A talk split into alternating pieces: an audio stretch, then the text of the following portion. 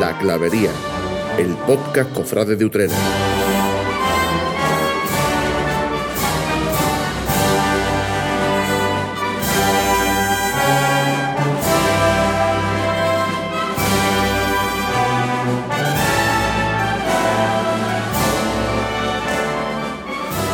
Muy buenas y bienvenidos a esta nueva clavería que, que hoy, bueno, pues hemos salido de, de nuestra zona de confort. Hemos salido de ese estudio, no, no nos hemos ido al patio, no nos hemos ido a la azotea. Esta vez nos hemos ido ni más ni menos que a, la, a, a- Gómez Mier. Qué cosa más con, más salero, ¿no? Porque es que estamos grabando este podcast de hoy, ni más ni menos que el miércoles de ceniza. Eh, tenemos todas las frentes, la- las frentes despejaditas. Eh, aquí hay algunos invitados que incluso se han pelado para que le pongan la, la ceniza. Lo que no sabe es que, bueno, esta vez la ceniza no la van a echar como el azúcar a los rosquillos. En fin, lo dicho, eh, vamos a. eh, tú te ríes. Es verdad, verdad. Tú te ríes, Wallo, pero es que es la normativa que nos ha puesto este año desde el Vaticano para evitar el contacto.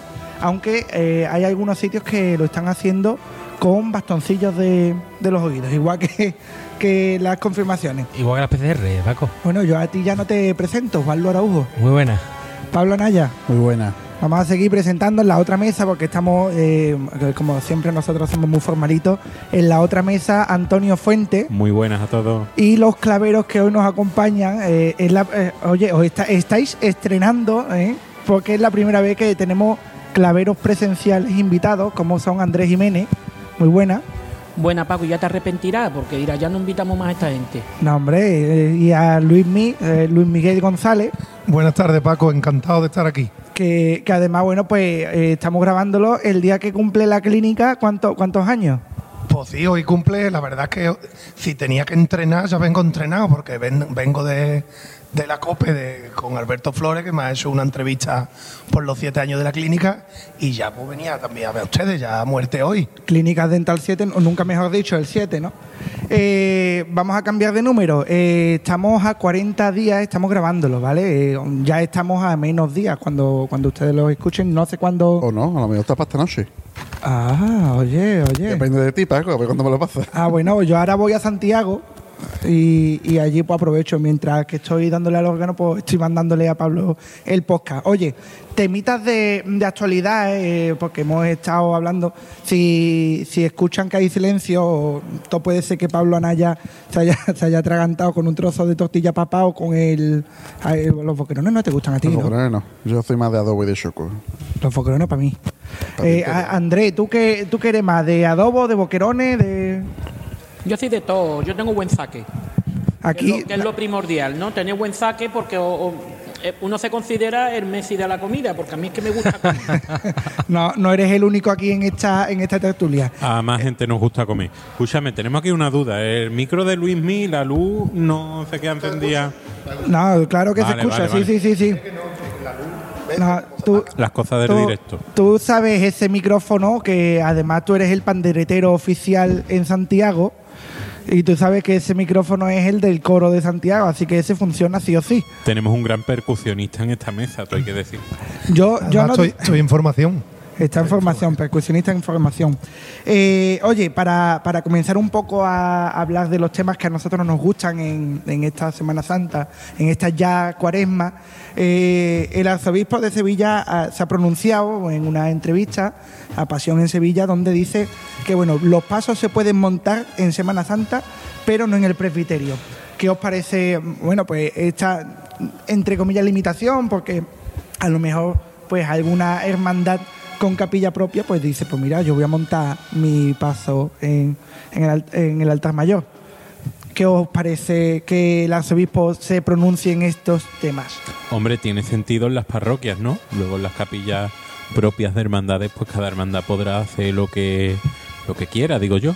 Y, pero francamente creo que es que no se aclaran, porque al principio nos dicen que no, después que bueno, ahora que sí. Mm, yo creo que mm, prácticamente es mejor que lo dejen todo a libertad de la- lo que decida la hermandad en coordinación con el párroco, en este caso las que estén en parroquia, las que estén en capilla propia, a que empiecen a dar tantas directrices, pues ya se han contradecido como tres veces.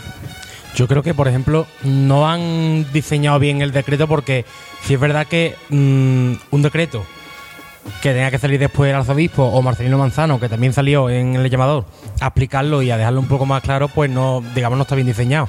Si es verdad que mm, ahora hay mucho más libertad en el sentido de que, por ejemplo, las palabras de Marcelino sí lo explicó estupendamente bien en el llamador hace un par de semanas. Y bueno, explicó que sí, se podían, por ejemplo, la hermandad que quisiera montar pasos, lo que quisiera, siempre y cuando no se, estor- eh, digamos, entre comillas, se estorba a lo que son los oficios y, y demás. Claro, entendemos que ninguna hermandad va a entorpecer a los oficios montando los pasos a lo mejor al lado, no, no solo en el presbiterio. Evidentemente, no creo que ninguna hermandad se le ocurra en una parroquia de montar un paso en el presbiterio. Entonces, al final, mm, está bien que lo aclare porque siempre hay un conque, ¿no? Pero Y más, sí que es verdad aún que... teniendo en cuenta de que, por ejemplo, aquí en Utrera, en el caso de Utrera, la- las hermandades, hay parroquias, vamos, las tres parroquias, las dos parroquias, iba a meter también a San José, pero San José sabemos que no tiene hermandades de penitencia. Las dos parroquias, tanto Santa María como Santiago, comparten templo. ¿A quién ponemos en el altar mayor? ¿Qué dedo me corto que no me duela? Claro, ese es el problema. Por ejemplo, en el caso de, de Santiago, si digamos que quieran montar algo las hermandades y pretendan usar lo que es el presbiterio, mm, por ejemplo, ahí no tienen chungo porque si el tanto el cautivo con- como los gitanos coinciden en el día de salida, entonces es complicado. Quizás a lo mejor por ese tema mm, intentan montar algo en sus respectivas capillas, pero sí es verdad que está bien que, que se aclare, aunque para mí un poco tarde porque el decreto fue hace un par de semanas. Entonces al final... Hemos callado por ahí en esa mesa, ¿no? ¿Qué estamos comiendo? Hombre, yo la verdad que personalmente, porque cada persona tendrá su opinión, yo no soy partidario de que monten pasos. De todas maneras, preguntarle a los prioches de las hermandades, ¿no? A ver lo que, lo que opinan ellos, ¿no? Que los, los que verdaderamente... Pero yo no soy... Estamos en la misma en la situación que estamos, en la época que nos ha tocado vivir con la pandemia, y pero por supuesto que se hagan sus cultos, que se hagan, pero ya hasta tal punto de montar el paso, todo ponerlo como para procesionar, yo, yo personalmente, yo no, yo no lo veo. Pues yo sí lo veo. Yo sí lo veo. Y además si se puede hacer algo diferente a lo que se hace todos los años, lo veo todavía más. Porque ya que tengo la oportunidad de que me dejen montar mis pasos, yo te voy a decir una cosa, a lo mejor el paso de Virgen lo veo un poco más porque para montarlo tendrías que ponerle una candelería, eso conlleva unos gastos un poco más, más grandes. Te lo digo desde una perspectiva como mayordomo. A mí me dicen ahora mismo que tengo que comprar una candelería para ponérselo a la Virgen, nada más que para que Esté en la iglesia. puesta, a mí me da un infarto. ¿Me entiendes o no? Pero, eh, bueno, oye, ¿quién ha dicho de que el paso de Cristo, un paso de Cristo no se pueda montar en la iglesia? Exponemos en las parroquias esos pasos de Cristo y de maneras muy diferentes. Oído. ¿Quién me dice a mí que no le ponga una figura secundaria a uno de los pasos? De manera extraordinaria. ¿Me entendéis lo que os quiero decir? Sí, por ejemplo, sí, sí. yo qué sé, poner la Magdalena que hay en Santiago, que ya la hemos visto en un altar de culto, por ejemplo. Por ejemplo, ¿quién ha dicho que no le pe- podamos poner, que no lo vamos a hacer porque eso nosotros ni lo hemos planteado, al Cristo de los Gitanos la Magdalena penitente que hay en Santiago delante, al estilo de, de- de la Iniesta? ¿O quién ha dicho que por favor, lo hablo con todo el respeto del mundo, a cautivo le pongan algo detrás o, o monten allí un montaje con cualquier cosa? Eso no es nada malo, ¿eh? Yo- estamos, hablando, estamos hablando de algo especial. André, porque yo decía en, en el podcast pasado de, oye, ¿por qué no los muchachos de Consolación, por ejemplo, retoman esa ejemplo. estampa del 50 aniversario y de su, prim- de su principio, Por- por de montar ejemplo, a la. Virgen en el paso Y- del Señor? Y también ponemos lo- eh, podemos hacer una exposición, ahora que tan de moda está y que, por ejemplo, se está escuchando por ahí y tambores de que puede haber una exposición en Utrera, pero en diferentes sitios para no aglomerar a la gente, porque no hacemos una exposición de los pasos de Cristo de Utrera Claro, y eh, ponerlo cada uno en su capilla o bien ponerlo en, en dos sitios, en tres sitios, y eso se vería ya. ¿Por qué no? Es que, vamos a ver, la Semana Santa hay porque nadie está diciendo que no haya Semana Santa, lo que no hay son pasos en la calle. Pero tenemos que reconocer de que a los hermanos hay que ofrecerle algo, oiga, porque os lo he dicho yo en el consejo que las veces que he asistido, y lo vuelvo a repetir aquí. Cuando pase esto, muchas hermandades se van a resentir muchas. Y el que esté libre de pecado que se tire la primera piedra. muy resentidas. No, si ya está pasando, ya hay hermandades que han emitido un comunicado de por favor pagan las cuotas. Exactamente. Porque Porque es que los hermanos necesitan ver algo. Esto es como Santo Tomás. Yo si no me tordeo en la llaga, yo no creo. Pues esto es lo mismo. Entonces, tendremos que ofrecerle a nuestros hermanos actos y ofrecerle actividades de diferente índole para que sepan que la hermandad sigue viva. Y aparte, también tenemos que dejar que la gente, entre comillas, siempre con, con responsabilidad, salga a la calle. Porque gracias a las hermandades comen mucha gente. Comen los bares, comen las tiendas de ropa, comen todo lo que está alrededor del comercio local de las hermandades. de- de- comen mucho esa semana o ese mes gracias a las hermandades. ¿eh? Aunque después no lo paguen con un euro cuando se lleva la bolsita. ¿Me entiendo? No, no nos dicen toma 20, no, un euro y va que chuta.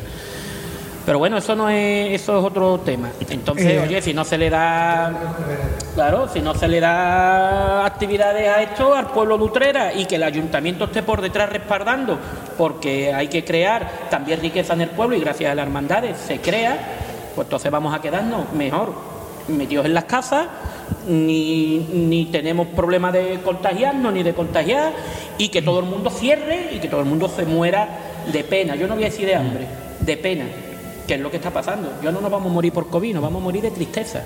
Y eso tampoco es, ¿no? porque eh, estamos viviendo, eh, no sé, no sé hasta qué punto, oye, puede, hasta qué punto puede ser un comentario que, pueda llegar, pero podrían estar viviendo las hermandades de Utrera ese sacrificio que, por ejemplo, la bueno, la asociación de resucitados lleva pasando desde que mm, ella misma decidió suspender su- sus salidas para volver, digamos, vamos a parar y estamos parados dos años. ¿Hasta qué punto está afectando eh, eso? En plan, de las hermandades pueden ser conscientes o se pueden concienciar del sacrificio tan duro que, que, Mira, bueno, que Paco. está teniendo. El año pasado ya hay mucha gente que no pagó cuotas porque no nos vamos a olvidar, la mayoría de la gente son hermanos que vienen a salir de Nazareno y pagan si se visten de Nazareno. Este año no tenemos cofradías en la calle, así que va a haber gente que tampoco vengan a pagar sus cuotas. Si el año que viene, quiera Dios, tenemos una Semana Santa con normalidad y podemos salir a la calle, y ponemos nazarenos en la calle, cuando te venga un hermano a pagar su cuota y le digas tú, usted debe 2020, 2021 y 2022, que es este año, te va a decir, me borras. Porque yo no te voy a pagar tres años. En el mejor de los casos te va a decir, me borra y me apuntas de nuevo, porque la antigüedad me da igual. En el mejor de los casos. Pero lo más normal es que te diga, me borra y yo no te voy a pagar aquí tres años entonces, evidentemente, nos estamos resintiendo con esas cuotas no cobradas. Ojo, no papeletas de sitio, porque vale, no se salió, el sitio no se. Pero las papeletas, las cuotas se entienden que van Pero independientemente de la después, salida. después te encuentras, sin embargo, eso. eh, mm, yo, por ejemplo, eh, Los Muchachos de Consolación, la estrenó el año pasado, que, que ya ves tú lo bien que, que salió, que, que estrenaron el tema de la cuota conjunta y, bueno, lo- el cautivo también la tiene, ¿no? Eh, ahí sí puede haber una justificación de, pues no te pago la parte proporcional, voy a hacer un 50-50 y te pago solamente la mitad, porque claro, ahí estás tú vendiendo solamente media, en plan, eh, yo no he salido, bueno, vale, pero me tienes que pagar la cuota. Pero como está la, la cuota unificada, ¿hasta qué punto beneficia eso? No sé yo si Andrés como mayordomo puede aclarar algo de, del tema este de... eh, ¿Hasta qué punto beneficia a una hermandad que la cuota y la papeleta de sitio esté unificada? Y bueno, pues como... como Hombre, eso es una ventaja muy grande. La hermandad que lo puede hacer se puede sentir una privilegiada. Yo eso lo hago en la hermandad de los gitanos, no es por nada, sino porque eh, yo conozco a mis hermanos, conozco el funcionamiento y a mí me podrían, no a mí, a la Junta de Gobierno la podrían mm, o machacar, ¿no? Yo no puedo cobrarle a un hermano 36 euros cuando en la misma casa hay cinco hermanos, por ejemplo, como hay familias con cinco y con seis hermanos en la misma casa. A 36 euros, o a 28 euros, o a 40 euros, no lo sé, lo que tuviéramos que pagarle. En este caso serían eh, 28 euros la hermandad de los gitanos, que tampoco es dinero, pero en una casa con cuatro o con cinco familiares es un dinero curioso con la que está cayendo. Yo tendría que, hacerlo como lo estoy haciendo. Yo hice el año pasado 70 papeletas de sitio.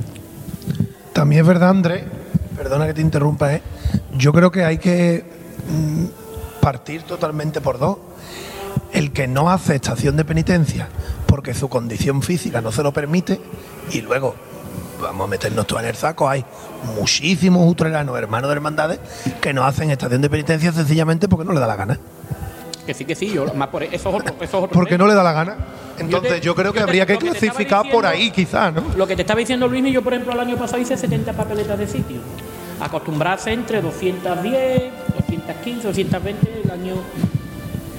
Mm, si yo tuviera que haber salido el año pasado con toda esta incertidumbre, porque la gente con la incertidumbre que había del virus, que no sabía si iba a haber Semana Santa, porque ustedes sabéis que dos semanas, tres semanas antes ya corría el rumor. Si se hubiera tirado a, a duras penas para adelante y con la gente con el miedo que tenía, que salió todo mm, como una bomba explosiva, se hubiera visto un número. En muchas hermandades, ¿eh? Porque yo sé de hermandades que no han cobrado ni una papeleta de sitio porque no les cogió la semana de entrega de papeleta. Pero mm, La después, mía, la mía, por ejemplo. Eh, exactamente, Papeleta yo iba a hablar, pero la tuya y mucha más. Imagínate tú una hermandad que tenga que depender de eso. Yo dependo mucho de, mi hermandad de los gitanos depende mucho de las papeletas de sitio, de las cuotas que se cobran y sobre todo de otra cosa que es el pota gitano de Utrera. Nosotros no hemos hecho el, pa- el pota gitano de Utrera, tenemos 70 papeletas de sitio y de cuota estamos pasando el quinario para cobrarlas. claro, Imagínate tú qué arca tenemos nosotros, o qué arcas, mejor arca no, arca, tenemos nosotros para afrontar si hubiera tenido que salir este año. Lo- hubiéramos tenido que pedir un préstamo, Paga dos bandas de música. pagar dos bandas de música. Oye, un día como en la madrugada que la banda no es barata. Hombre, yo te puedo decir que la madrugada, eh, eh, mm, comparada con todas las hermandades de Utrera, que sé los precios de casi el 90%, 95% de las bandas de Utrera, es la más cara que se paga, ¿eh?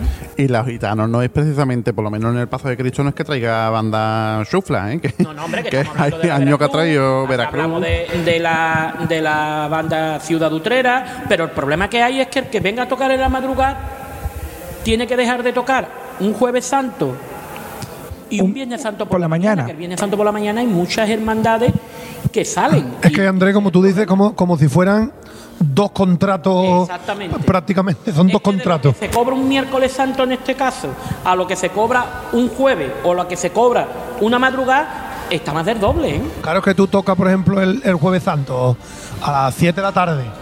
Precisamente, luego el viernes por la mañana puedes volver a tocar. La madrugada es que lo que tú bien dices, te parte la- el jueves tarde y el viernes mañana. La- Yo como si fueran dos contratos de en ramos. Un domingo de ramo, una banda. Por la tarde más que nada, porque por la mañana puede ser, pero por la tarde cuesta casi igual que una madrugada, ¿eh?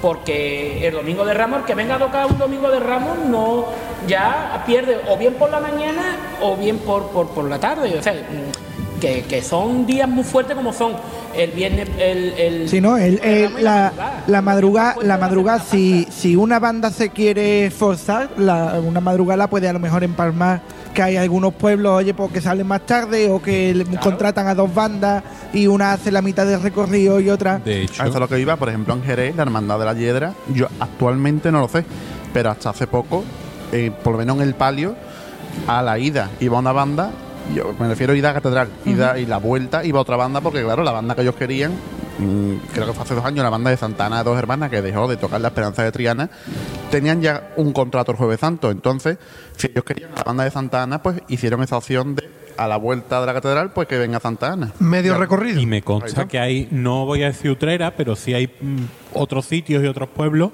en los que hermandades de Viernes Santos han tenido problemas con las bandas del año pasado, no han llegado a acuerdos satisfactorios para ambas partes y al final, por en parte por miedo, han accedido dando su brazo a torcer más de la cuenta por miedo a que al ser hermandades de Viernes Santo no encuentran bandas fácilmente y no, por supuesto, con un precio que podríamos encontrar con hermandades de lunes, de martes o de miércoles santo. Entonces, están más condicionados y tienen menos libertad para actuar. El problema de las bandas Lo arreglo yo en cinco, lo arreglo yo en cinco minutos. No, hombre. El problema de las bandas eh, eh, es, es que está ahí. Es que está ahí. Eh, a nosotros se nos han ido bandas por el horario. Nosotros, eh, la, banda de, del Tres Caídas de Granada, al año siguiente nos dijo que es que cuando llegaron a Granada, que tocaban en el Cristo de la Expiración de Granada, que era una, una hermandad que llevaba muchísimo tiempo, porque llegaron y no dieron la talla porque estaban reventados del viaje desde Utrera a Granada toda la madrugada y llegaron allí a la una de la tarde y tenían que tocar a las tres. Imagínate tú la de León que trajiste y hace. Pero la de León tenía una, una cosa, que es que la de León dormía en un pabellón en, en el Ajarafe. Y entonces esa semana era todo. Ah, claro, lo, lo tenían. Sí. ¿Me entiendes o no? O sea, y, y la de la Virgen pues de la misma, lo de la Virgen pues, hombre, que es una banda de utrera, que está consolidada, que tiene su nombre, que dentro de, de- de- de lo que hay por ahí es una banda muy buena. Y, y bueno, pues es lo que lo estoy diciendo ustedes, pues hemos tenido la suerte de cogerla, igual que la Veracruz, la Veracruz llevamos, llevamos tres años con ella y estamos muy contentos. Nosotros ahora mismito estamos entregados con ellos, igual que ellos con nosotros, hay que, reconocerlo. Y ellos con todo el tema este de la pandemia, mm, nosotros les explicamos cuál era nuestra posición, ellos lo entendieron, oye, y, ellos vieron y sopesaron si les interesaba tocar con nosotros o no. Y nosotros les dijimos que nosotros no íbamos a molestar si, si decidían otra cosa. Sin embargo, pues ellos sopesaron y tenemos que estarle agradecidos de que, de que oye, que, no- que nos van a seguir tocando, ¿no? Y además que están con nosotros, tanto los músicos como la dirección de la banda, pues están, oye, contentísimos, igual que nosotros con ellos. Nosotros vamos a muerte con ellos, igual que ellos con nosotros, ¿no? El mundo de las bandas, ¿verdad? Es para estar un programa entero aquí. Totalmente. El mundo de las bandas es tanto o más complejo que de Mira, la... yo- yo estaba hablando Van de- paralelos a la Semana Santa, pero... Yo estoy hablando eh, bien de las bandas Mira, ahora, un, se- segundito, Andrés, vamos a hacer una cosa.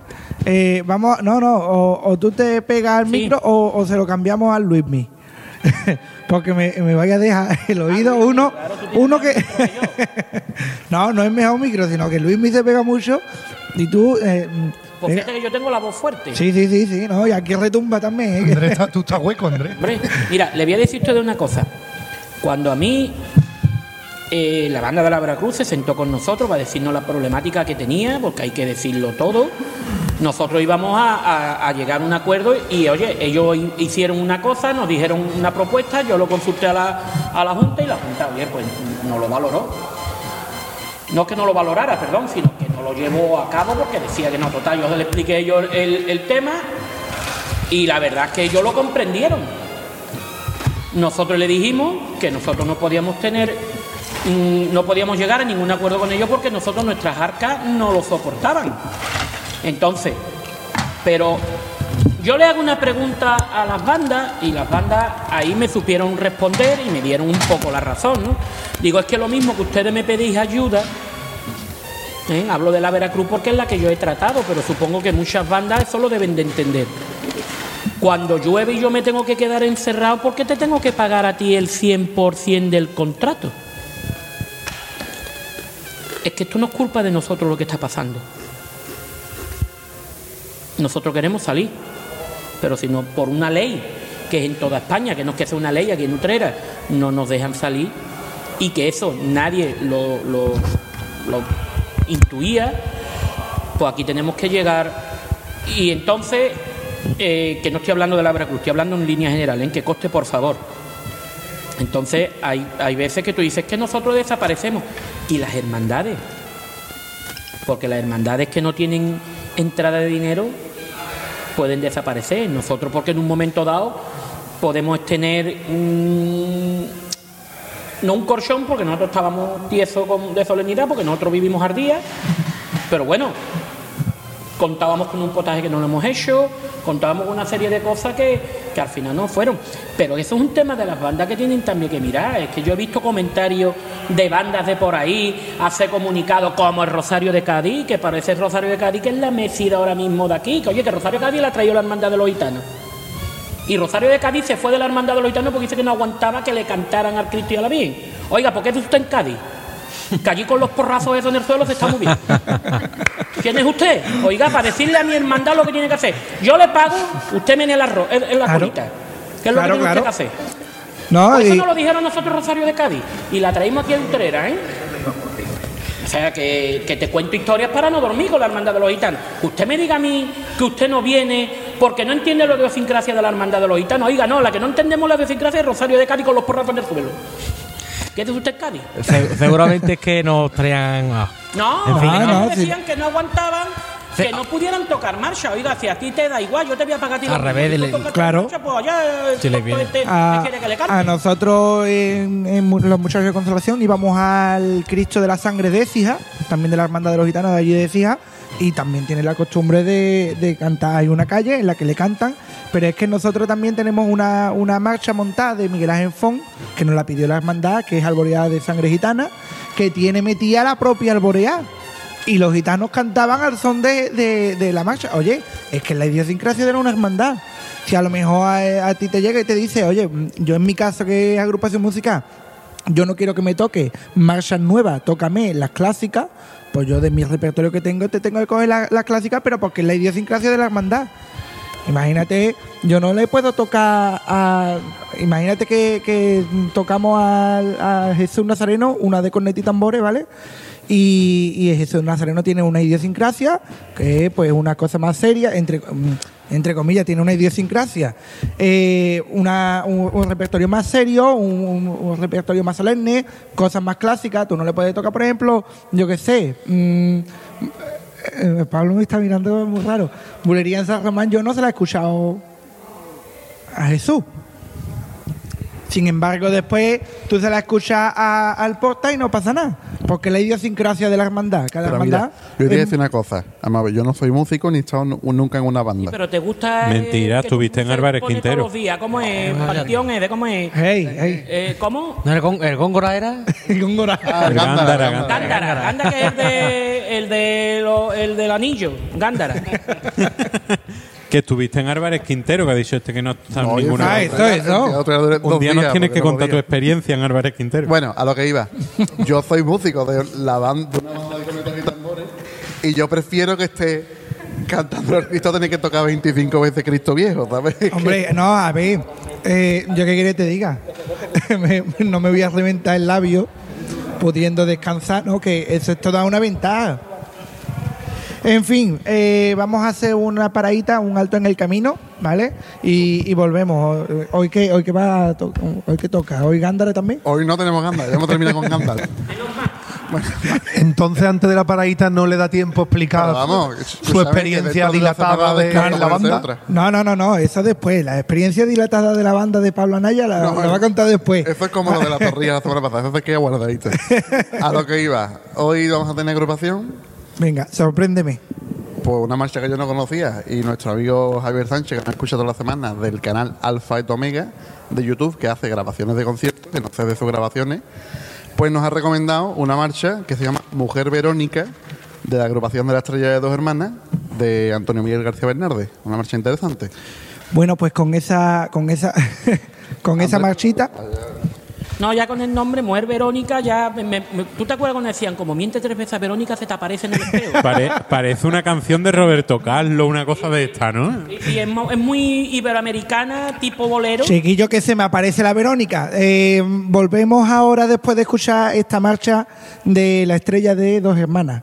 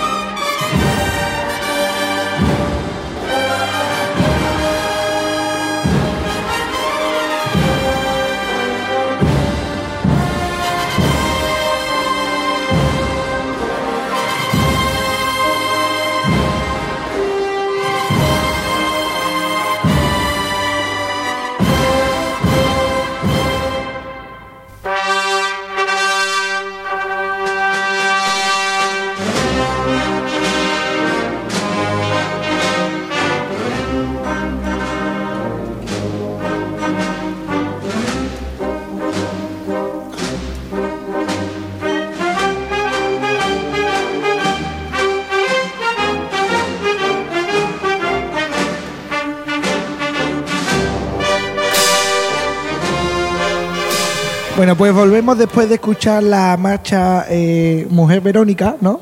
Seguimos aquí en, en la taberna Gómez Mier un miércoles de ceniza. Bueno, pues intentando hacer algo eh, especial para que los cofrades bueno, pues puedan sentir un poquito más de que se acerca la Semana Santa en un año en el que nos lo están pintando todo tan negro, bueno, pues que por lo menos haya algo de luz en, en esta cuaresma. Eh, nos acompaña ahora, bueno, en la tertulia, en esta segunda parte, eh, don Juan Luis Rubio, párroco de Santiago, el Mayor de Utrera. Buenas tardes a todos. Eh, aquí, bueno, entre, bambalinas, eh, entre bambalinas, nunca mejor dicho, ¿no? Eh, estamos hablando de Semana Santa, pues ha salido un tema bastante interesante, ¿no? Como era el relevo generacional, ¿no, Juanlu? Sí, se ha, se ha hablado y sí es verdad que es un tema que siempre se comenta a, debate en los tertulianos de, las cofradías, digamos, en, los- programas cofrades de Utrera y ya no tanto de Utrera, sino también de Sevilla. Pero sí es verdad que, bueno, estaría bien señalarlo y hablar un poco del tema, ya que está aquí don Juan Luis, también por el tema de que tras el COVID quizás este problema que ya se ido comentando quizás puede ser más grave de lo que se espera. No sé qué, qué opinan los tertulianos de hoy día, por ejemplo, don Juan Luis, ¿qué opina o qué puede decirnos al respecto? Yo siempre pienso que nos quejamos de, de la situación que estamos viviendo, que por supuesto no, no es la que todos nos gustaría tener, pero las hermandades siempre han sido o han tenido en sus historias unas constantes subidas y bajadas, ¿no? Y si somos conscientes e intentamos quedarnos con lo positivo, pues esta situación que estamos viviendo, donde evidentemente vamos a vivir una, una Semana Santa típica desde el punto de vista cofrade, nos puede enseñar también a redescubrir quizás aspectos desconocidos para los cofrades desde el punto de vista litúrgico, ¿no? O de, o de la Iglesia Católica. Yo me pongo muchas veces a pensar aquí en cuestión de, de esta utrera don- donde vivimos, ¿no? La Semana Santa que hoy en día conocemos no tiene nada que ver con esa Semana Santa de hace 70 u 80 años, donde existían únicamente tres hermandades, donde se vivía todo desde una forma diferente, donde todo giraba en torno a la parroquia y al monumento y a las hermandades sacramentales. Que no estoy diciendo de volver a eso, pero por supuesto que este año sería una oportunidad para intentar vivir eso que, hoy en día con, con la situación en que, en que atravesamos, pues otras opciones resultan inviables, por supuesto. Sería buen momento de que los jóvenes de nuestras hermandades vivieran cómo se fundaron muchas hermandades, por ejemplo, el cautivo, los muchachos de consolación, tenían grupos de adoración nocturna. Sería buen momento de hacer alguna actividad que rememorase aquellos inicios. Hombre, yo no me, me gustaría que los demás también participasen, ¿no? Pero cuando uno escarba un poquito, o bucea, como dicen algunos, en la historia de nuestras hermandades, siempre los oficios de jueves y de viernes santo han dado pie al nacimiento de, de la mayoría de las hermandades. Las hermandades empiezan visitando los monumentos, los, cinco sagrarios que hacían antiguamente la hermandad de la Veracruz y la hermandad de- del Nazareno. Después, evidentemente, la importancia que tuvieron en su momento las hermandades sacramentales, tanto de Santiago como de Santa María. Y es verdad, la misma hermandad del cautivo, la misma hermandad de muchachos de consolación surgen en grupos de, de esas antiguas adoraciones nocturnas o hermandades sacramentales que dieron pie a ese carácter penitencial. Un carácter penitencial que en esta tierra nuestra parece como que se ha ido comiendo lo otro. Pero lo otro nunca ha dejado de existir. Por eso os decía que yo desde mi punto de vista, hombre, evidentemente todos soñamos con la idea de un paso en la calle y todos estamos deseando de volver a sentir una marcha o de ver pasar un nazareno, ¿no?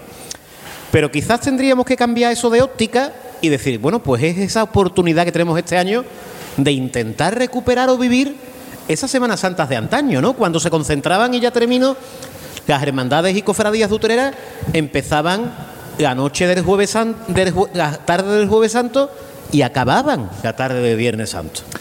Estamos hablando de, bueno, pues esas fundaciones también eran la mayoría de, de gente joven, ¿no? De, de- de grupos de jóvenes.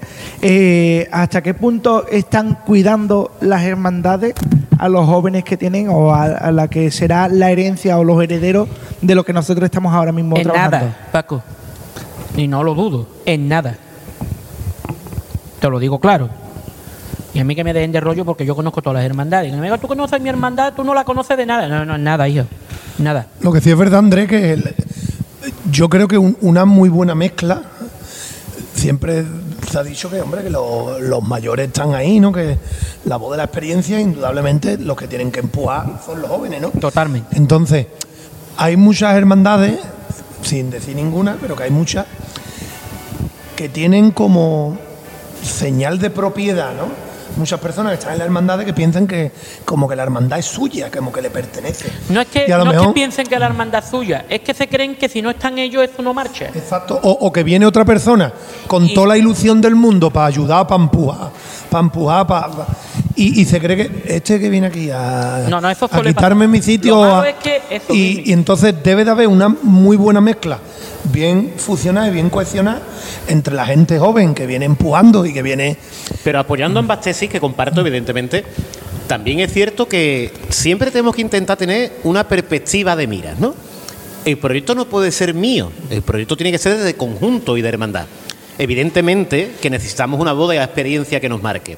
Esa bodega de experiencia constantemente demanda savia nueva, pero cuando esa savia nueva muchas veces se acerca, tampoco dejamos que tome, que se posicione y tome decisiones.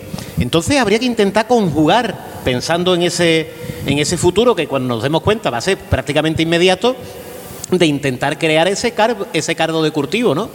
Para que la hermandad tenga su... Mira, Juan Luis, te hablo desde mi experiencia. Yo me puedo sentir un privilegiado dentro de la hermandad de los gitanos y el niño bonito. Porque yo, desde que entré en la hermandad de los gitanos, yo entré en una junta de gobierno muy joven, te puedo decir que con 14, 15 años de diputado de insignia y no he salido hasta hace mm, seis años. Hace, cuando entró en la legislatura de Diego Bejines, yo llevaba ya casi veintitantos años perteneciendo consecutivamente a una junta de gobierno en diferentes cargos, incluso mm, en cargos normales como diputado. Salgo del, del- circuito, vuelvo después de cuatro años y me veo que la hermandad en cuatro años no es que haya cambiado, es que estoy des- descolocado. Yo cuando entro sigo pensando que la hermandad sigue siendo desde cuando yo la dejé. Y la hermandad ha evolucionado en cuatro años, creo que en todas las hermandades, y si no probarlo. Se vais los que estáis en una junta de gobierno cuatro años y volvéis. Y se sentiréis descolocado totalmente. No sabéis por dónde os vienen las balas. Pero aparte de lo eso, yo me siento un privilegiado. Yo no he tenido problema como joven. También es verdad que en aquel tiempo en la Hermandad de los Gitanos hubo una persona que fue un gran precursor de ella, que fue José Vargas Jiménez, que a los jóvenes de la Hermandad de los Gitanos le dio un sitio que no le ha dado hasta el día de hoy todavía nadie a los jóvenes. Y, pertenezco a esta actual Junta de Gobierno como mayordomo, y lo tengo que reconocer. Aquí el problema, Juan Luis, es los jóvenes. Los jóvenes hoy en día, la sociedad está muy cambiante, y usted lo sabe que cambia cada cinco minutos. Aquí un joven ahora no acepta, porque la sociedad está así, de que una hermandad es constancia. Y encima, si después, de que es constante, de que tiene que ser constante, tiene que tener cariño, tiene que eh, eh, dejar que vaya y que la gente, eh, como usted ha dicho, opinen, digan y todo ese tema, si encima de todo nosotros le ponemos, después de cómo está la sociedad, que ahora mismito, por, por desgracia, el tema de las hermandades y el tema de la iglesia está tan, tan perseguido, vamos a hablarlo así, o está tan mal visto, entre comillas, pues si encima de todo nosotros queremos que entre los jóvenes y los jóvenes le damos con un serrucho en la boca, o como tú le, arrancamos la cabeza, no quieren para nada estar en las hermandades. Luego también hay que tener en cuenta que es verdad que la sociedad no nos lo pone fácil a los jóvenes, porque evidentemente, pues eh, hace 30 años, con 20 años, ya se tenía trabajo, se estaba ca- casado, a punto de casarse, se tenía una estabilidad que hoy con 30 y 30 y tantos no tenemos.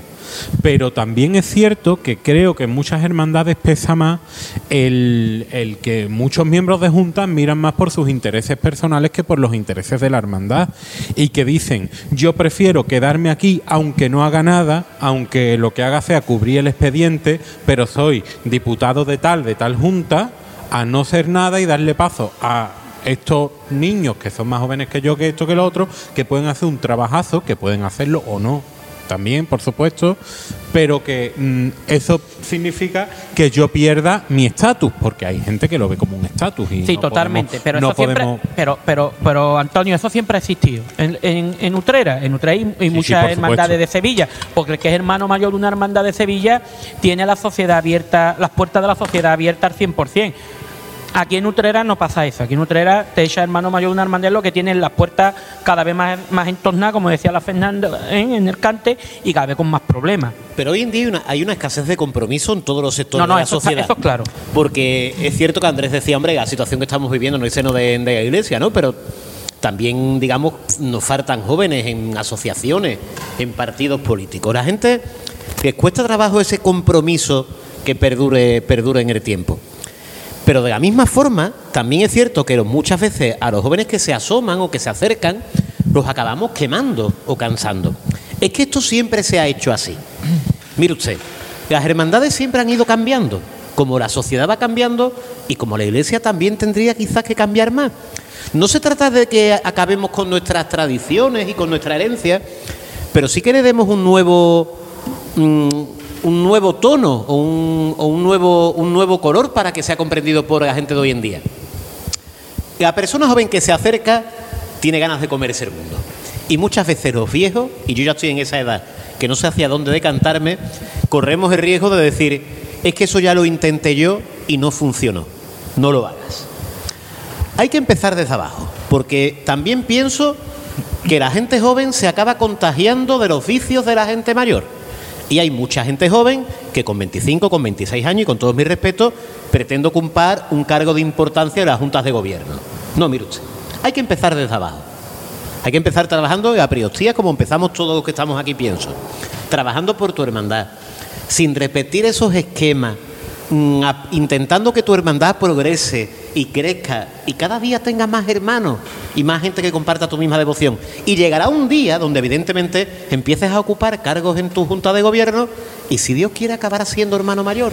Pero ¿hasta qué, ¿hasta qué punto tenemos que limitar la función del joven que entra en la hermandad a limpiar plata o a estar trabajando en la priostía? Por ejemplo, ya lo hablábamos en otro, en otro podcast anterior, por ejemplo, Pablo Anaya, en un caso particular, pues no le gustaba la priostía y a lo mejor pues sí vale para pues estar ayudando a- en secretaría al tema de, del archivero. Que eso- oye, Eh, que, que tú estás en la hermandad no significa que tú tengas que limpiar plata, ¿eh? La mayoría de las hermandades se limitan a eso. ¿Por qué? Y, y ahora mismo precisamente lo ha dicho Pues don yo te voy a decir una cosa. Oye, yo mm, soy de la hermandad loitano y he limpiado plata, pero yo llevo más de 20 años sin pegar un golpe en, en un bará.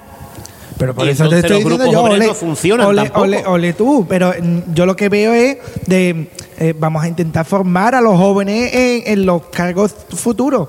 Yo no te estoy diciendo de que Ahora que yo me iba a mi casa oliendo a gasolina cuando se limpiaba los varales con gasolina en mi casa, ¿eh? vas a tener eh, un relevo en la priostía, vas a tener 25 relevos en la priostía y vas a tener uno o ninguno en secretaría o en mayordomía. Totalmente. Ustedes saben que el, que, el, que el cargo, por ejemplo, en mi hermandad, que más curra porque es que no para es en el de secretaría. Como una hermandad no tenga una secretaría buena, esa junta de gobierno se hunde. Tiene que tener una secretaría tan al día y está tan pendiente que como no la tenga, se hunde. Esa es mi opinión. Yo no estoy hablando de mayordomía, yo no estoy hablando de priostría, porque de priostre si tú no vale, tú tranquilo que habrá otro hermandad que lo haga. Sí, no, otro, está perdón, hermano claro, que lo haga. está esto está claro. claro. Y si mayordomía no lo hace bien, pues oye, mm, tranquilo que habrá un, un- un consejo económico que lo pueda llevar. Pero una secretaría, ¿cuántos jóvenes como secretarios has visto tú en las hermandades?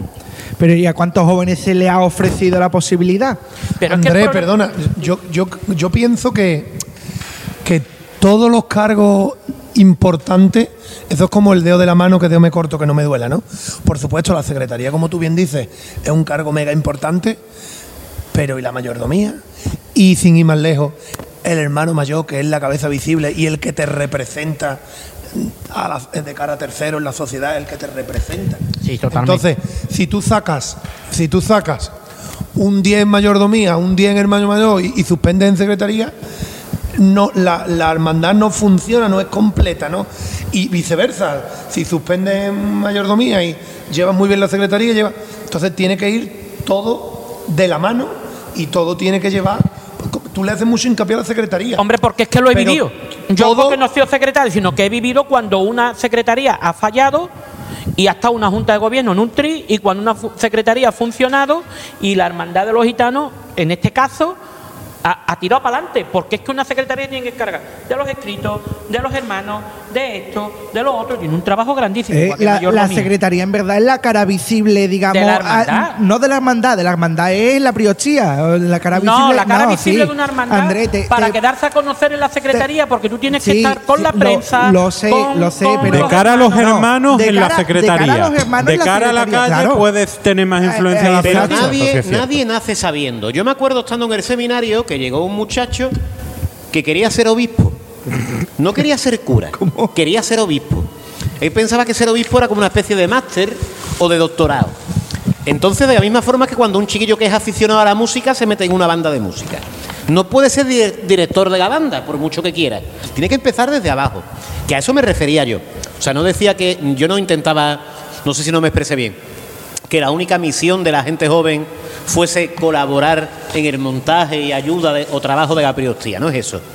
Pero que hay que saber tener ese equilibrio porque además vamos, si tenemos un contacto cercano con la gente, que también ese sería un debate, es que nuestras hermandades muchas veces no son hermandades, son cofradías que funcionan 15 días en el año.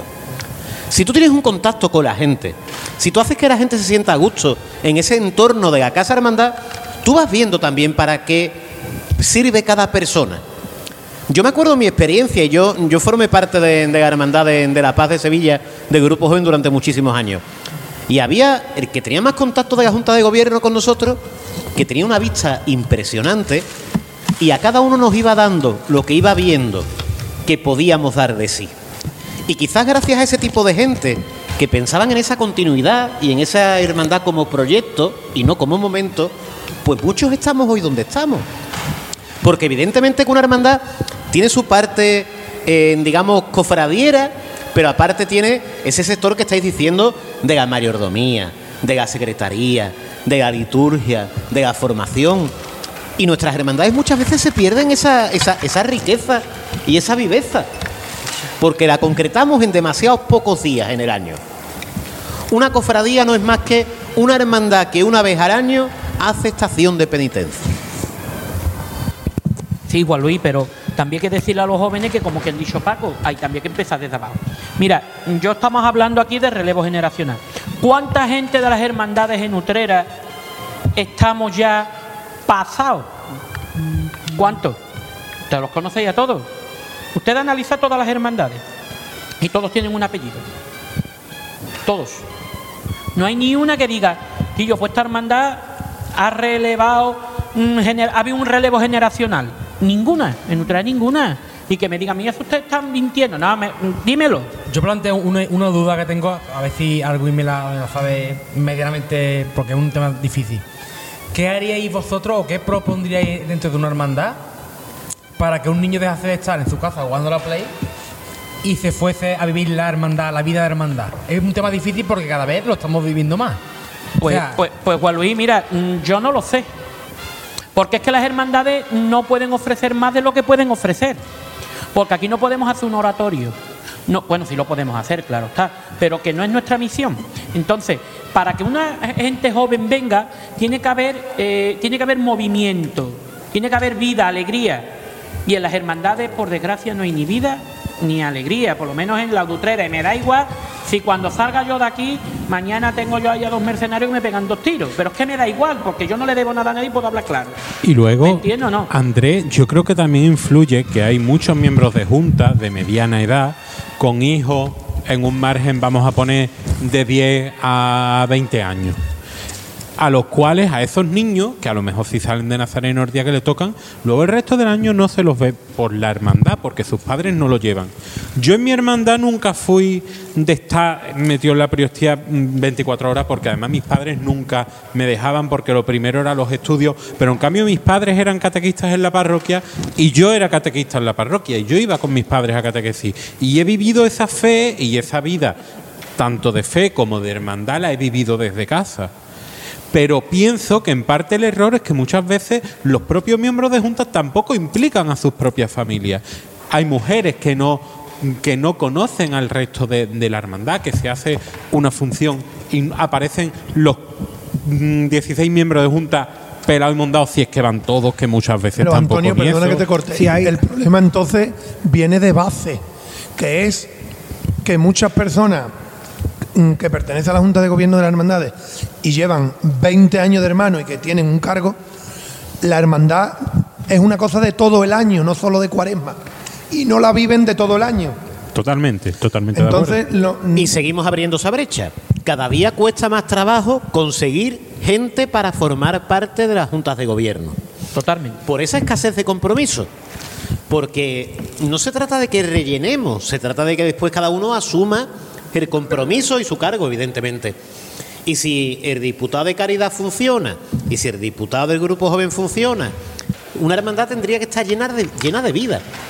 A mí me chocó mucho cuando yo llegué a, a Utrera, que hay muchas hermandades con casas de hermandad, la mayoría, y esas casas de hermandad están cerradas prácticamente los siete días de la semana. La realidad de otras zonas que yo conozco, yo conozco bien Marchena. En Marchena es curioso como cada, cada viernes de cualquier mes del año las hermandades se abren. Y la gente asiste a su casa de hermandad porque es un punto de encuentro. No es que haya un quinario que haya un triduo, sino que ese es el día donde los mayores van a tomarse una copa y sus chiquillos están allí jugando y con el tiempo los acaban sucediendo en los cargos, en los cargos que ellos ocupan. Yo sigo pensando de que aquí hay muchas veces mm, casas de hermandad que están infrautilizadas, si me permitís. Porque es que la gente no viene, pero tú haces que la gente venga, porque si no, esto es la pescadilla que se muerde la cola. Y es cierto, como pasa muchas veces en las parroquias. Yo no doy misa porque no viene la gente, pero quizás la gente no venga porque yo no doy misa. Tú da misa a diario.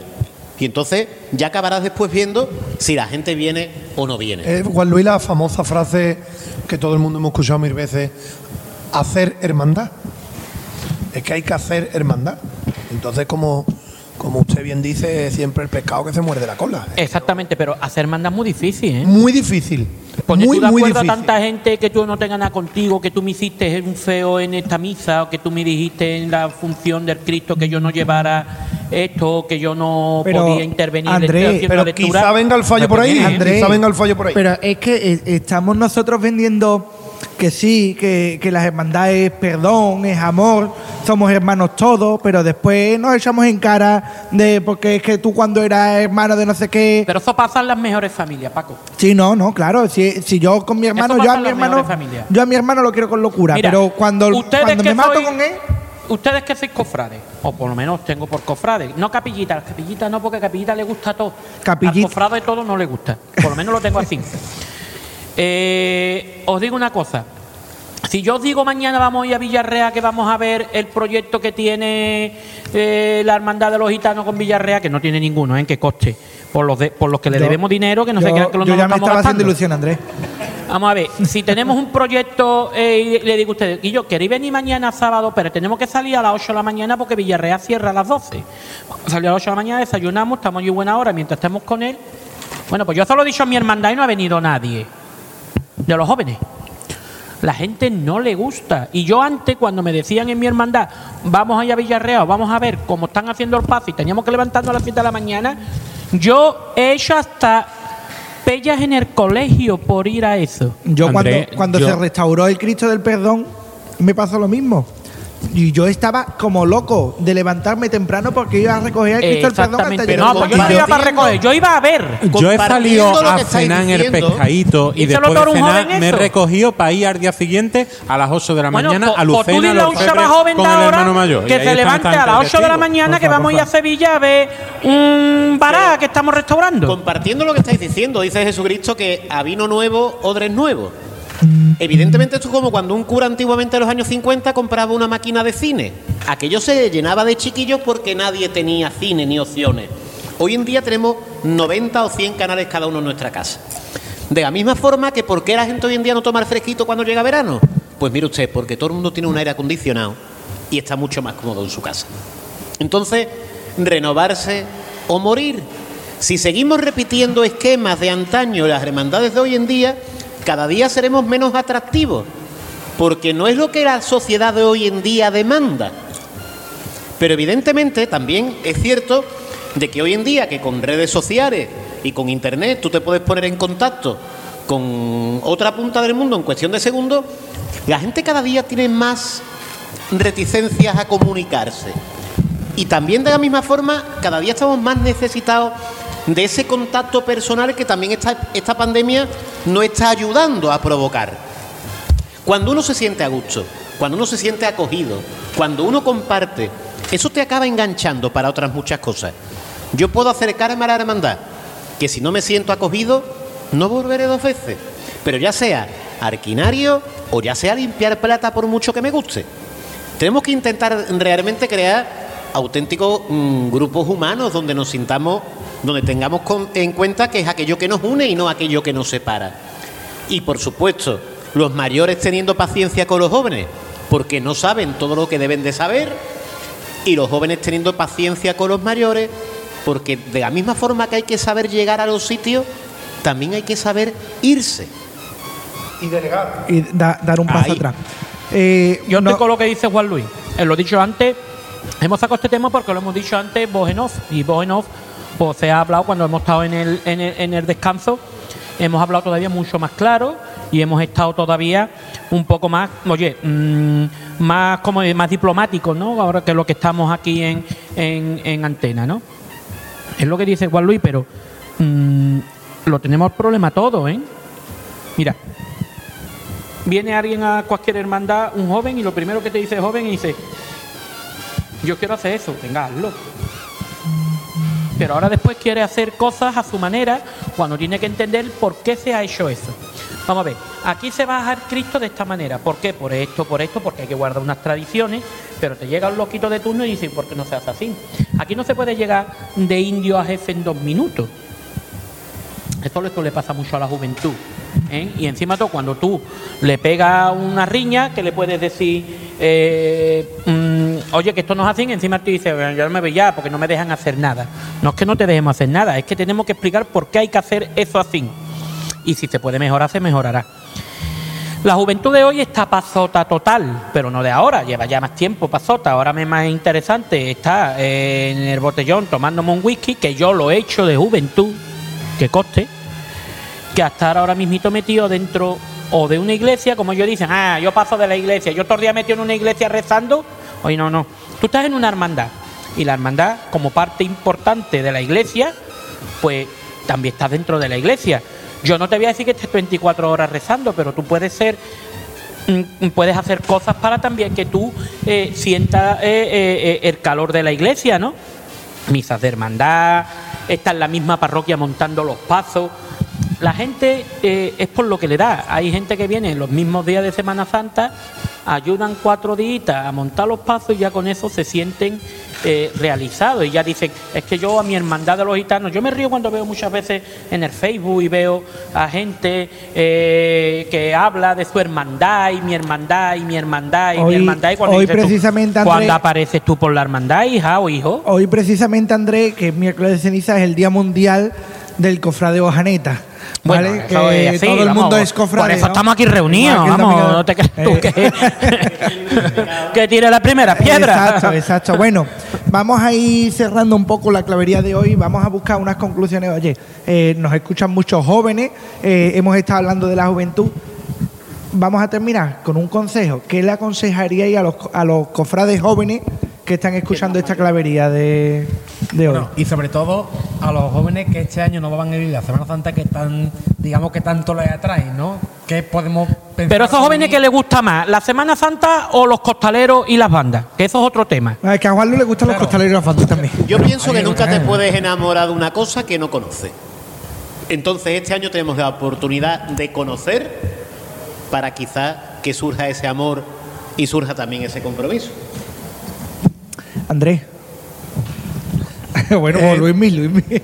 Es lo que he dicho antes, que como bien dice don Juan Luis, es el momento este año de dejar a un lado, por las circunstancias de la pandemia, lo que es los pasos en la calle y meternos más de fondo en el sentir religioso y conocer exactamente, eh, suscribo lo mismo que ha dicho Juan Luis, meternos más de lleno en lo que es todo lo que lleva la pasión, muerte y resurrección, el- el- en definitiva, el sentir religioso y cristiano de todas estas fiestas. Haciendo el famoso símil ¿no? del iceberg, ¿no? Eh, lo que vemos en la punta del iceberg, que son los pasos en la calle, pero después el iceberg es muy hondo, tiene mucha profundidad. Exactamente. Yo, ¿qué voy a decirle a los jóvenes? Mira, yo he sido jóvenes, jóvenes no, joven, perdón, igual que todos nosotros, bueno, ustedes sí, jóvenes, comparado con Luismi, que es mayor que yo, con Juan Luis, que es más mayor todavía que yo, eh, pues la verdad, ¿qué quiere que le diga? Yo lo único que digo es que prueben, que vengan, que empiece desde abajo y que vean cómo se trabaja en la hermandad y que se vean mm, cómo funciona esto. También es verdad, Andrés, que tiene que, que cu- cuando tú dices que prueben, cuando llegue a probar, tiene que sentir el cariño del que está dentro. Totalmente. Y, Eso- el, eso es así. y el apoyo.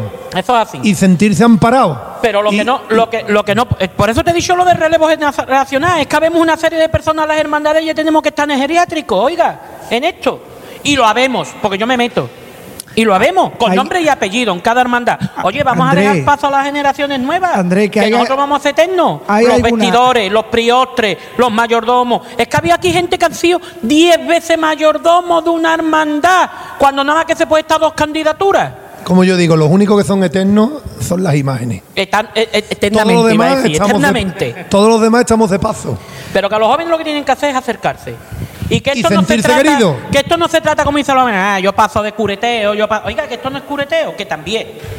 Que esto es una hermandad y que aquí os enseñaremos todo lo demás. Porque nosotros también podemos enseñarle que hay que ir a la iglesia, aunque no vayamos, aunque pues sí. yo me meto el primero. Yo me meto el primero, que me va reñido Juan Luis. El otro día estuve en misa y no estaba usted, don Juan Luis, y me la dio plácido. Hombre, que me riñó el otro día, el otro día me riñó. El, silen- el silencio gana. ¿Eh? Entonces, eh, lo que tenemos que hacer con la juventud es dejarle paso, pero también la juventud amordarse. Todo, todo el mundo tiene que poner su granito de arena. Unos para menos y otros para más. Luis, Luis y André, que íbamos a terminar la tertulia hace media hora por lo menos. Venga, dame a mí lo 20 menos, oye, minutitos no, para no, concluir no, yo. Es no. que es un tema tabú. No, oye, oye, Eh, ¿cómo? eh, sí, sí, es que. es un tema tabú. y es- tabú. Y, Y, no, es y un tema. y no estamos hablando como muy- deberíamos de hablar. ¿eh? Es un tema muy importante porque lo resume todo. Es que se está viendo día a día y año Esto a año menos. en todas las hermandades. Esto que menos. están. Imagínate que la hermandad la conforman. Me refiero de, de ir, porque después están hermanos que no van. De ir, hay 200 personas y a lo mejor hay 100 de 70 años para arriba y 100 de 40 años para abajo. Y, y hay que fusionarlo, cohesionarlo. Eso es lo más difícil. Los mayores porque no ven y los jóvenes porque no quieren. Eh, como tú dices, que no se puede hablar tan claro. Pero No, no, es que, es que es el problema, señores, que no podemos hablar tan claro por las posiciones que tenemos, por porque, oye, tenemos también que guardar un respeto, una forma, pero esto es para hablar muy claro, muy claro, muy claro, muy claro, muy claro, ¿eh? Y el que este libro de pecado que tira la primera Y piedra. no encerrarnos, porque muchas veces cuando después nos juntamos están los mayores haciendo su grupito y los jóvenes haciendo su grupito. Mire usted, ahora mismo los aficionados al fútbol no pueden asistir a los campos, pero tú no dejas de escuchar el fútbol por la radio o de ver un partido por televisión. Ahora mismo estamos viviendo la situación que estamos viviendo, pero pienso que las hermandades están desaprovechando la ocasión de potenciar su vida de hermandad interna. Que eso es lo que crea cantera y eso es lo que crea futuro. Eh, don Juan Luis, ¿cómo va a vivir usted la cuaresma? Pues una cuaresma atípica, diferente. Hoy mismo empezamos con el miércoles de ceniza y evidentemente con- contamos con esa limitación de, del aforo y de gente que sigue teniendo miedo. Pero yo confío en que realmente esta, esta cuaresma diferente nos ayude a, a replantearnos de dónde venimos y a dónde vamos, ¿no? A fin de cuentas ese es el sentido de la cuaresma, no es una época del año que llega, sino que tiene una tiene una, una misión, que es que cada uno se, se replantee su vida, se la cuestione, y no únicamente que reconozca sus errores, como muchas veces hacemos, sino que ah, hagamos también propósito de enmienda e intentemos mejorar nuestras vidas para que consigamos mejorar la situación de este mundo. Andrés, ¿y tu cuaresma cómo va a ser? Va- va- Vamos a hacer ya porque vamos a hilar un poco con la pregunta que hemos hecho en nuestro Instagram, que ofrece Pues guion mira, bajo mi cuaresma va a ser como, como siempre, diferente. Yo todas las cuaresmas las trato diferente. ¿Vas a ir a misa aunque yo no esté? Seguiremos, hoy iremos a misa, para que usted me esporboree de, de ceniza. Que no puede haber contacto físico, Por eso no, dicho este que yo que me esporboré como si estuviera echando trigo a las gallinas. A forma de, de, de WhatsApp se decía que este año eso no se imponía la ceniza, sino que se, se como el azúcar o rosquillos, ¿no? que yo la voy a vivir de manera diferente, igual que todos los años la, la vivo de manera diferente.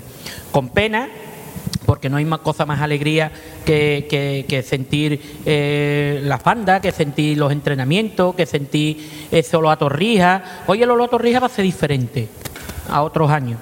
Pero aparte la vamos a vivir bien. Yo espero que, que, que Utrera en esta cuaresma, por ejemplo, a partir de mañana ya que empezamos el minuto uno de la cuaresma, eh, esté eh, llena de esperanza, que Utrera se llene bastante de esperanza. Entonces, eh, una vez que, que eso pase, esperemos que todo el mundo pues, pues la viva a su manera, pero siempre con un sentido religioso, cristiano, ahora que está aquí el cura, y, y con ganas de, de comerse el mundo, ¿no? Pues lo que tenemos es alegría, mucha alegría en la cuaresma, aunque sea tiempo de meditación. Luismi, ¿tú en esta cuaresma vas a bucear en, lo- en las raíces de la Semana Santa o no? Pues nadar, igual que mi- mis compañeros con tertulio, es una cuaresma un poco diferente o muy diferente y simplemente pues, habrá que adaptarse a las circunstancias que, que vivimos e intentándola vivir desde el, el sentir religioso, que es lo que nos hemos propuesto también en, esta, en este podcast de hoy, ¿no? Antonio, te voy a poner un cronómetro para que en menos de un minuto me digas cómo va a ser tu cuaresma. Mira, me parece muy injusto con respecto a lo, que han hablado los demás y son ahora son que yo estoy invitados, son cronometrado, pero invitados, tú estás en tu casa. Eh, en resumen, va a ser una cuaresma muy apática, digo atípica, jeje. Va a, ser, a ver, va a ser muy atípica, muy diferente, pero yo voy a intentar que sea lo más normal posible. Es decir, yo voy a poner todo lo que pueda de mi parte por vivir mis cultos, vivir los oficios, eh, comer con las mismas ganas las espinacas, las torrijas, las tortillitas de eso no bacalao, todas esas cosas que tanto nos gustan. Y, Ya lo hemos visto. Y sobre todo intentar, mm, como bien ha dicho Luis, profundizar y sumergirnos y sobre todo pues eso, profundizar en, en los valores que, que ponemos, en- bueno, pues en este tiempo pues más a, a- a flor de piel, intentar vivirlo pues con la entrega de, de siempre. Bueno, Yo me ya- gustaría decir una cosa, Paco, perdona, porque el año pasado estábamos en mitad de la cuaresma cuando esta pandemia llegó y nos sesgó, nos sesgó nuestra, nuestra vida diaria, ¿no? Y había gente que me decía, es que nos hemos quedado este año sin Semana Santa. Y yo insistía y decía, no, nos hemos quedado sin cofradía, Semana Santa ha habido, ¿no? Este año, gracias a Dios, vamos a tener más de lo que el año pasado tuvimos. Entonces aprovechemos, ya sea para profundizar, para bucear, para llenarnos de esperanza. Vamos a intentar quedarnos con lo positivo y aprovechar este tiempo de, de cuaresma para que realmente pues, nos acerquemos a, a ese Dios que pretende darnos su vida y que muchas veces nosotros desperdiciamos la oportunidad que nos brinda. Bueno, yo a, a Juan Luis y a Pablo no, no le pregunto porque me van a decir lo mismo que me están diciendo por aquí por Instagram. Sí, que ya te he comentado también. Sí, no, bueno. eh, nosotros hemos preguntado en Instagram, eh, bueno, pues nos dicen mucho incienso, mucha fe y rezando para que todo mejore. Vídeos de Semana Santa, incienso y cuando la cosa mejore, tertulia con mis amigos de Quinario, Triduo, Función, con mucho incienso, incienso y Veracruz día y noche, ir a todos los cultos de mis hermandades y vivirla lo más normal posible o quedando con mis amigos de banda, hermandad y muchos vídeos de Semana Santa. A fin de cuentas, bueno, pues eh, vamos a recurrir al, al archivo. Por favor, esto, esto no es serio. Eh, nunca lo ha sido y nunca es intención de Yo- que lo sea, yo- pero ¿tú te acuerdas? eh, Andrés, Andrés, vamos a rematar ya. Si va. fuese serio no vendríamos. Claro. Sí, no, ¿Tú te a- acuerdas del programa que teníamos carrera oficial, Paco? Ese programa Hombre. que decían las malas lenguas, que era verdad, eh, que era el tomate de las cofradías. Totalmente. Esto es el Como tomate. El audiencia no tomate. pudo tener en todos los, en todos los programas. Después lo han querido repetir, no han sido capaces. Era por eso, por la, por la frescura que tenía, de todas maneras, fresco y de frescura, ¿no? Paco, ¿por qué triunfa es.? Además que triunfa tiene una audiencia brutal. ¿Por qué triunfa el Zárvame? Porque están allí, tipo mesa camilla, todos charlando, comiendo, merendando, contándose sus cosas. Es como si no hubiera cámara. Esto- Entonces, esto es una cosa parecida. hizo, ¿eh? Eh, Esto es una cosa parecida a raíz de los de lo que tú has dicho en ahora esta, esta semana cuando te han entrevistado de por qué ha nacido el, podcast este, ¿no? De la clavería. Estamos aquí como si estuviéramos charlando sin micrófono, comentando nuestras inquietudes sobre la cuaresma, sobre todos estos días, sobre el sentir religioso, hartándonos de comer, que hemos comido más que una tonta enfadada, vamos, que hemos comido muchas cosas y, y. No contento con lo que ha puesto el programa, hemos pedido, han, han pedido más comida, ¿eh? Y porque estamos a Hay gusto, si tenemos que venir otro día, pues vendremos. Vendremos. Hombre, Entonces quizás extrapolemos eso al mundo de Por nuestras un, hermandades. por hacer un poco de propaganda, si venía el Gómez Miel, pedí un premium que no se vaya a arrepentir. Oye, ¿me puedes poner usted un premium? Con que te bebas cuatro, mm, eres capaz de decir como el suero de la verdad, lo dices todo. Eh, Y con- damos de aquí las gracias, ¿verdad? Nosotros Paco? nos ha quedado uno por Fátima que ha decir. tenido una paciencia Damos con aquí las gracias a, a Sí, Fátima y- no, porque Fátima, hombre. y a las instalaciones de Eh, exacto, que oye, pues desde el primer momento en el que nosotros dijimos de, de venir a hacer aquí el, el podcast, pues oye, no nos ha puesto ningún inconveniente, nos ha puesto nuestras dos mesitas. Exactamente. Yo voy a hacer la pregunta última al párroco de Santiago, don Juan Luis Rubio, porque no hay cosa más bonita que ser de Santiago. Válgame la redundancia. ¿Dejaría usted montar pasos en Santiago a las hermandades? Preguntan abierto, ¿eh?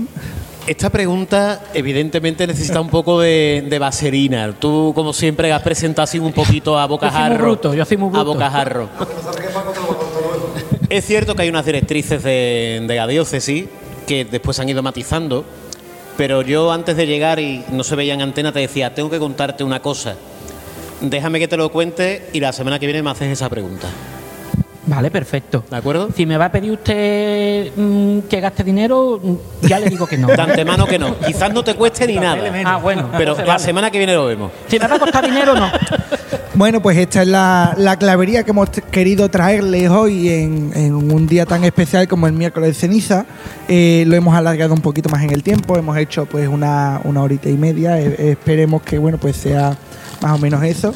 Eh, ya lo último que queda, bueno, pues es desearles que tengan una feliz espera, que, bueno, pues aprovechen esta cuaresma pues para ahondar en, esos sentimientos que a nosotros nos gusta. Aquí están con, con, eh, con el cachondeíto, porque es que es una tertulia cofrade, y como tertulia cofrade siempre hemos tenido por nuestros momentos de WhatsApp cofrade, ¿no? Las tertulias cofrades siempre han sido con mucho vino y con mucha comida, Paco, no como las de ahora que parece que están en tanatorio. Yo, André, André, Exactamente. Fol- Él ha dicho el folclore negro, porque el negro también tiene mucho folclore. ¿eh? si podemos concluir, yo me alegro de que no hayas venido con el traje de niño de San Ildefonso, André. Eh, que, que, bueno, así nos acordamos un poco de, de ese programa de carrera oficial. Eh, don Juan Luis Rubio, muchísimas gracias por, por venir. No hay de qué. Ha sido un placer. Andrés Jiménez, oye, mm, qué alegría. Hacía tiempo que no echaba un buen rato como echábamos aquellos programas. Me he sentido muy gusto y he recordado cosas que hacíamos anteriormente que, que la verdad, que seguía, que se- seguía así con esta frescura, por favor, porque la Semana Santa se lo merece. Si vaya a empezar a hacer, como dice aquí, el folclore negro, pues sería un programa más. Espero que no lo seáis. Luismi, eh, siete años Dental 7, oye, pues te ha cundido el día, ¿eh? Sí, much- muchísimas gracias Paco por, por invitarme. La verdad es que todos los domingos en, en misa de niños que nos vemos te pregunto cosas sobre el podcast porque lo escucho y, y vamos, me dijiste, me invitabas para hoy y te doy las gracias porque la verdad es que sea un rato muy agradable, lo he pasado muy bien. Y, y me gustaría, hombre, de cuando, cuando queráis, que con- podéis contar conmigo para lo que queráis. Aquí estoy para lo que os haga falta. Eh, Antonio, espero que no, que no digas otra vez atípica porque, o apática porque ya el chiste cansa. He conseguido que lo digas tú, con eso me doy por satisfecho. Mucha, Yo bucearé en, en todo, porque es bueno en bu- bucear en todo y empaparse de todo lo pero lo cuando, bueno. cuando, de todo bu- se aprende. ¿eh? cuando bucees, cierra la boca, que en el Facebook ya te vemos mucho con el cante, la, eh, la- decañitándote. ¿Qué le vamos a hacer? Cantar saeta con la boca bien cerrada es complicado. Huecha, huecha. Es Bueno, te cierran Juan- los ojos, se abre la boca, cada uno. Juan, Juan Lu Araujo. Nos vemos en el siguiente podcast. Y yo a ver si eh, podemos poner un poquito de incienso la próxima vez, ¿no? Claro, ya además vamos a comprar uno especial. A ver cuál es. Como lo vamos a hacer en la azotea, no, que no nos ahoguemos, ¿no, Guillo? Eh, me, deja, me deja el taller siempre. eh, Va a ahogar ah, el perro que hay al lado, que el otro día estaba ladrando y cuando empezamos dejó de ladrar. El perro es cofrade. Hombre. Pablo Anaya, muchas gracias. Se llama San Bernardo como la cofradía. Claro. Bueno, señores, esto es lo que nosotros hemos querido ofrecerles, una tertulia distinta, un poquito más larga, pero esperemos que, oye, pues os haya gustado. Y lo dicho, que, que sintáis esta cuaresma que, que, bueno, pues eh, nos va a servir para prepararnos pues a una Semana Santa distinta, pero no por ello eh, menos, menos importante. Muchas gracias y bueno, pues hasta la semana que viene.